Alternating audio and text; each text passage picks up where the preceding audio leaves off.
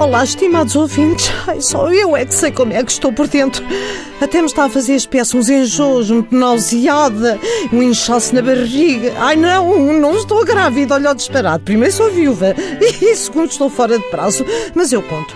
Ontem foi dia da mulher, como sabem. Como não tenho sutiãs para queimar, porque eu não sutiã, uso bode, que é mais confortável e ampara melhor. Deixem-me ficar por casa. Toca-me o telefone fixo, era na Tércia. Digo eu, então filha, tudo bem, disse ela, vamos jantar fora que hoje é dia da mulher. E, e digo eu, então mas olha que romântico, vamos só as duas. E ela que não, que organizou um grupo, então vais tu, vou eu, a Emília da Tabacaria, a Efigénia da Retrosaria, Guadalupe da Loja dos Congelados e a Briodet de Solosalete, somos seis. Já reservei o restaurante e tudo. E eu, mas ó oh, oh, filha, só viúvas, olha que lindo, todas ali a olharmos umas para as outras, a falar dos falecidos. Então isso não tem graça nenhuma. Diz ela, ó oh, mulher, cala-te, arranja-te, mete-te num carro de praça. Eu assim fiz, bom, lá fui. Estavam todas, fui a última a chegar, todas muito bonitas, muito bem arranjadas. Pedimos a emenda aos empregados. Apesar de serem negros, eram muito simpáticos. Aconselharam-nos o comer. Vieram uns aperitivos picantes, veio uma cachupa, perguntaram o que é que queríamos beber. Eu pedi uma água com gás e diz a Natécia, tu estás doida, filha? Vamos é beber sangria. E pronto, começámos a beber sangria, sangria muito jeitosa, com muita frutinha, e, e ao fim do terceiro copo uh, já estava tudo a rir. Ela não me deixou beber água porque até me disse, não bebas água que enferrujas, mas como estás?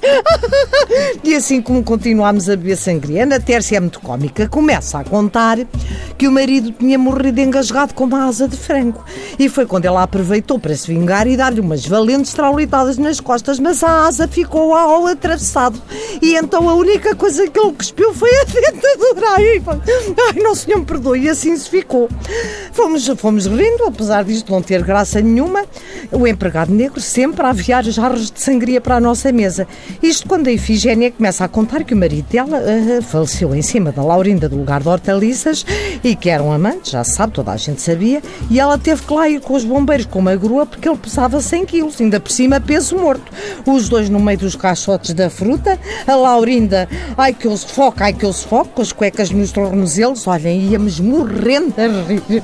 O empregado negro, por acaso muito jeitoso, viu-nos tão bem dispostas que ainda nos trouxe umas coisas chamadas grogs. Começaram a tocar umas músicas lindas. Eles vêm-nos convidar para dançar. Lá vou eu já muito tonta a dançar uma coisa que se chama caçumba. Não, uh, quiçã, não, kizomba. Assim é que é, que é uma dança que eles nos metem a perna no meio da nossa. Bem, ele mete-me a perna no meio da minha, eu desequilibro-me. Só me lembro de ter acordado na cama, na minha, que nem sei como é que lá fui parar, mas desconfio que foi o, negro bonito que então me levou ao colo. Se se passou mais alguma coisa, sinceramente, desconheço. Mas se passou, está feito. Feito, está feito. Está aborto.